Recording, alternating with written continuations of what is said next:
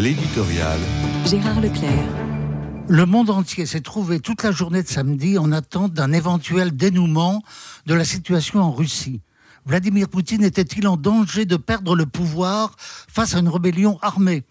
Il y a eu bel et bien un dénouement, mais à l'avantage du président russe, dont on se demande pourtant s'il n'a pas révélé une réelle fragilité dans cet affrontement avec cet étrange groupe Wagner. Beaucoup de commentateurs ont parlé à juste raison de confusion.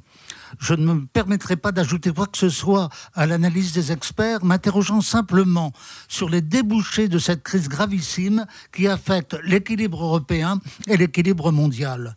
Que la Russie soit au centre même du dispositif mondial ne fait pas de doute pour personne. Mais laissons aujourd'hui les questions géopolitiques pour nous intéresser au statut civilisationnel de la Russie. Appartient-elle, oui ou non, à ce qu'on appelle l'Occident?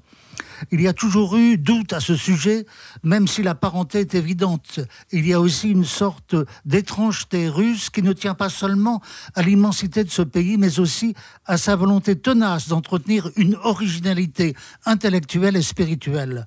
Le terme de slavophilisme énonce assez bien cette volonté de promouvoir une sainte Russie conforme au génie d'un peuple.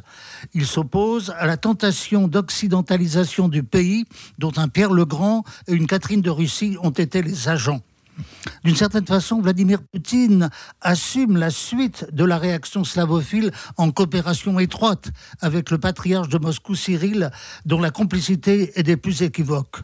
La confusion n'est donc pas seulement conjoncturelle, elle est aussi civilisationnelle. Pourrons-nous en sortir?